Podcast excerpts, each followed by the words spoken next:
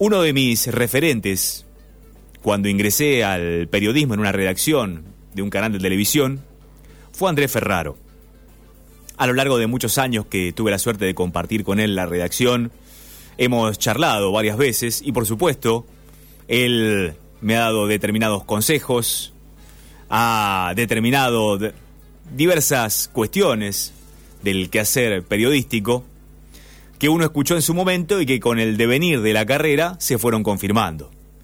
Y a medida que va pasando el tiempo, uno le da dando cada vez más valor a esas palabras y va determinando que aquel que emitió esas palabras, en este caso Andrés Ferraro, es un maestro de uno, porque le ha enseñado muchas cosas que con el tiempo puede aplicar con la seguridad de que van a funcionar.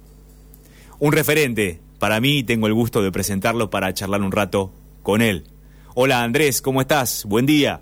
Hola Gaby, ¿cómo estás? Pero, qué presentación, me, da un poco de, vergüenza. No pero es para bueno, es un, sos muy generoso, bueno, muchas gracias. Bueno, tan generoso como lo fuiste vos en su momento, que no solamente conmigo, sino para todos aquellos que estábamos escribiendo los primeros palotes en esto de hacer comunicación, informar a través de la televisión, ingresábamos a un mundo muy competitivo en su momento, hay que decirlo. No es lo mismo la redacción de un canal de televisión hoy que lo que era en su momento, ¿no?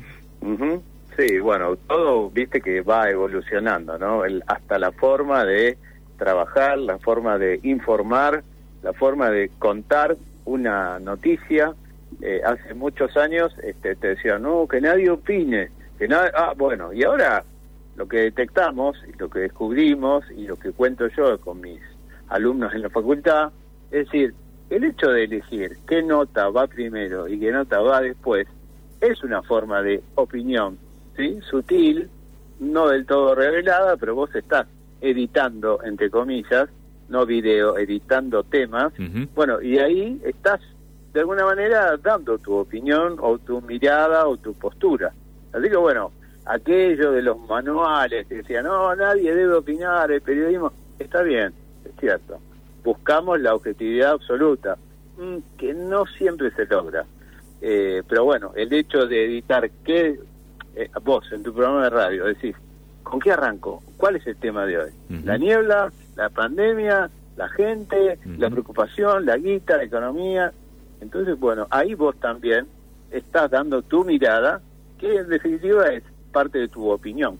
Así que bueno, ahí estamos, Gaby. Excelente. qué gusto volver a escucharte acá en el aire, en la radio, y bueno, yo sabía que estabas al aire, pero que siempre uno va y viene, a veces pongo la radio en la compu, eh, no no la FM porque estoy acá en Capital, pero bueno, me, me, cuelgo y escucho un ratito, bueno, así que bien, bien. Bueno, bueno, muchas gracias. Eh, vos te abriste un poquitito de lo que es el periodismo clásico, entre comillas, y te este, estás dedicando, más allá de tu tarea como profesor universitario, a esto de la comunicación ontológica, que tiene mucho que decir, estoy leyendo alguna definición que hay por ahí, en tanto se ocupa del sentido y ofrece una mirada que va más allá del mero intercambio de significados, hacia una concepción que promueve la realización personal por y en la comunicación. Estamos hablando en estos tiempos de era pandémica de la infodemia, ¿no? La cantidad de informaciones, tanto veraces como falsas, lo que se llaman las fake news, que nos invaden segundo a segundo, que nos confunden más de lo que nos enseñan o nos ponen positivos frente a la pandemia. ¿Cómo puede aportar la comunicación ontológica para separar la paja del trigo en este sentido? Mira, yo lo que hice fue, eh, no, no dejé el periodismo, sino simplemente ahora tengo mi página, bueno, además es las clases y unos talleres que, que estoy implementando que tienen que ver con la comunicación efectiva, ¿sí? Ahora te cuento bien. Pero le digo, desde lo ontológico, porque yo estudiando coaching, eh, detecté eso, ¿no? De decir, ¿desde dónde vos estás contando lo que estás contando? Y vos que recibís o escuchás o, eh, o lees, bueno, tratar de pararte, eh, no solo en los pies o en los zapatos del otro, sino en entender que el otro también tiene su mirada, ¿sí? O sea que hay, hablamos recién de la opinión, hay tantas opiniones como tantas miradas puede haber de un mismo tema, ¿sí? Eso pasa típico en el fútbol, pero también en esto, en la pandemia. ¿Hay que abrir todo? No, no hay que abrir nada. Dejemos salir a los chicos, no, mejor que se guarden. Cuidado con los viejos, no, dejarlos adentro. Cada uno tiene una mirada diferente. Vos fíjate que cuando se da una indicación que se dice, no sé, tal cosa, no sé, esto no, para dejar una app. Bueno, y, pero, ¿y el que no tiene app? Ah, ¿y el que no tiene teléfono? Ah, y los abuelos que apenas hablan con on-off del teléfono y recién están aprendiendo a poner el dedo, ¿viste? A deslizar, a ver cómo es. Bueno, todo eso genera una, mm, a ver, cantidad de posibilidades, ¿sí? De miradas diferentes sobre un mismo eje. Y voy a lo de la infodemia. Frente a todo esto, vos decís, ¿de dónde me agarro? Leo lo último que hay, porque ahí llega un punto como decís vos, que te va, a ver, te bombardea la cabeza y vos terminás envuelto en una especie de gran espiral de cosas. Vos decís, pero esto es cierto, ¿quién lo dice? Entonces, bueno, es como una gran hojarasca vista ahora de otoño. ¿Viste cuando está lleno de hojas en la vereda? Uh Decís, cuidado a ver qué, piso, a ver si piso es lo que no debo. ¿No? Bueno, entonces digo, de ir corriendo la hojarasca verbal, mental, de datos, a ver, ¿qué es puntualmente, quién lo dice? O sea, ¿qué dato tengo? Ok, ¿quién lo dice? Bien. ¿Puede haber alguna intención del que lo diga? Digo, eso, de tratar de buscar datos, no digo científicos, porque no lo somos, pero lo más centrado eh, que vos puedas llegar a encontrar. Ahora vos decís, ah, pero bueno, este informa para acá y la agencia de salud o el ministerio. Claro, lo que pasa es que en el medio somos seres que convivimos en un entorno claramente político. Entonces, bueno, ahí también volvemos a lo que decíamos antes. ¿Hay intencionalidad? No lo creo, porque todos buscan el bien común. Pero con esto de la eh, pandemia o el aislamiento, bueno, hay que ser como, eh, me parece, cuidadoso desde los que dan y emiten opiniones, datos, cifras, cosas, casos concretos. Y lo otro, los que recibimos. Es decir, tal cosa, ¿viste? A veces esto del periodismo, bueno, o lo ves también en la tele y yo lo he visto muchos años, que la urgencia se convierte en lo importante.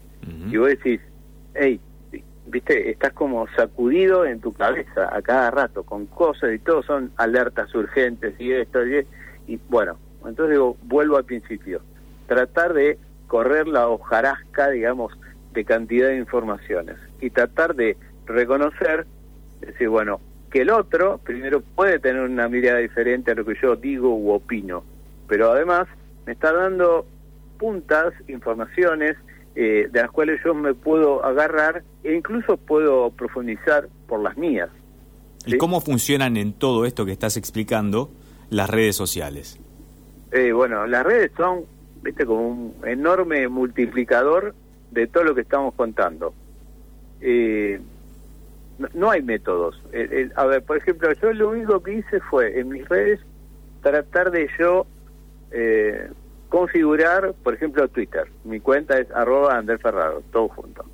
Eh, la configuré como una forma, como si fuera una gran agencia de noticias. Esto es, la gente a la cual yo sigo es gente que o conozco en persona o medios o gente que genera contenidos tal ministerio, tal funcionario, y que vos sabés que publican cosas, de la ONU hasta el Ministerio de Salud de acá, desde periodistas, colegas que todos conocemos, que sabemos que postean y pueden dar eh, anticipos e informaciones. Desde ahí, además, son los que yo sigo, pero después hay gente que retuitea lo, lo que va encontrando. Lo mismo en Facebook.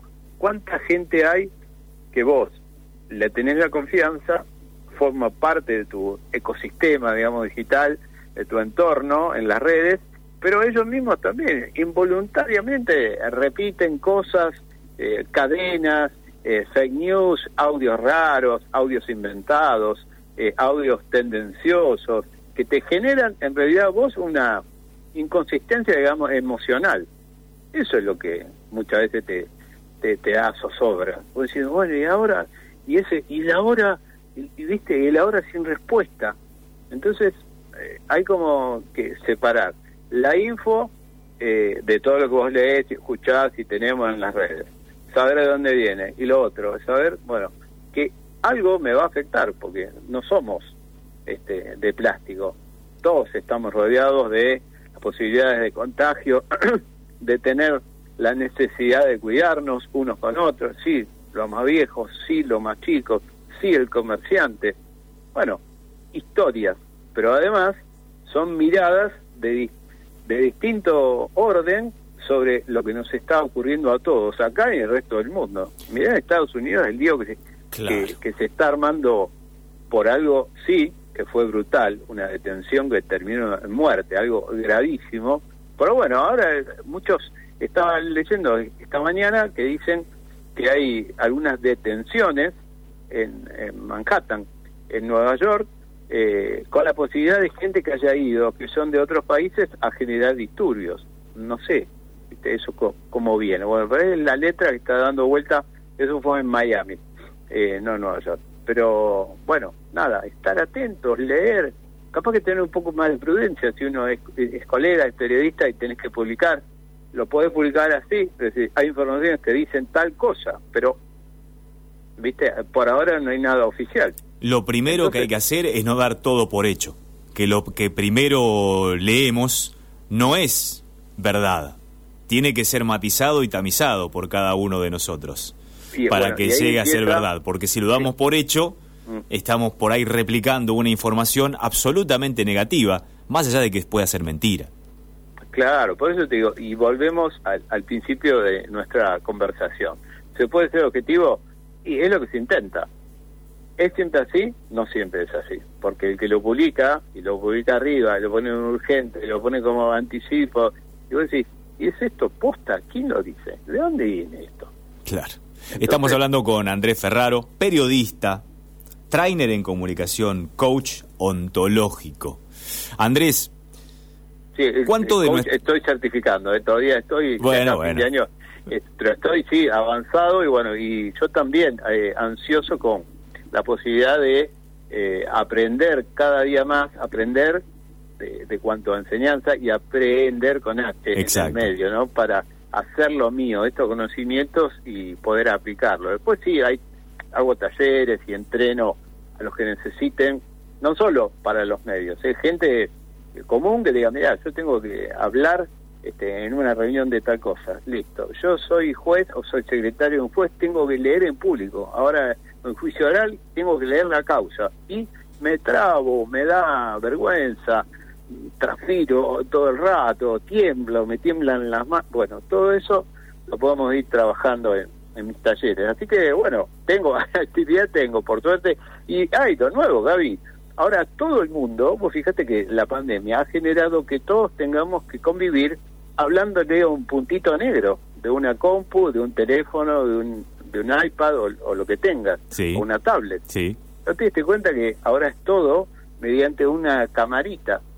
Y es fácil, no, no es fácil. Vos que estás en cámara, te das cuenta. Estás acostumbrado a hablarle. ¿Cómo inhibe el talit? ¿No? ¿Cómo inhibe el talit? Para nosotros el talit es la lucecita roja que se prende cuando te indica que estás en cámara, estás en el aire. Pero fíjate ahora, digo, hay un nuevo aprendizaje para todos. El que sabe mucho, ponele vos, que estás en cámara, estás todo el día adentro o afuera, digo, y el que no sabe nada, de mirar a un puntito, hablarle a eso, por ahí tenés que hacer ventas, negocios, coordinar eh, algún tipo de acción, dar una clase. Yo ahora todos mis alumnos este, los tengo en una clase, en grupo, algunos te apagan la cámara porque se aburren. Bueno, nada, es esto, es generar un nuevo vínculo y un nuevo aprendizaje. Yo creo que por ahí también es una oportunidad, ¿no? Para nosotros de seguir aprendiendo para seguir comunicándonos. Y la comunicación es eso, y muta y se transforma, como el lenguaje. No hay ninguna duda de eso, y nos va transformando y modificando también a nosotros. Andrés, un gustazo que hayas estado con nosotros en estos minutos compartiendo nuestra próspera mañana. Te envío un abrazo enorme, enorme. Un abrazo enorme, saludo a todos los chicos, todos los colegas. Este, bueno, espero no habernos aburrido, pero digo, me, me parece que el concepto es este estamos todos aprendiendo y estamos todos modificando incluso la forma de trabajar y la forma de informar, ¿sí? Para mejor, obviamente. Así que bueno, ahí estamos. Un fuerte abrazo y lo mejor, ¿eh? Andrés Ferraro con nosotros en Próspera Mañana.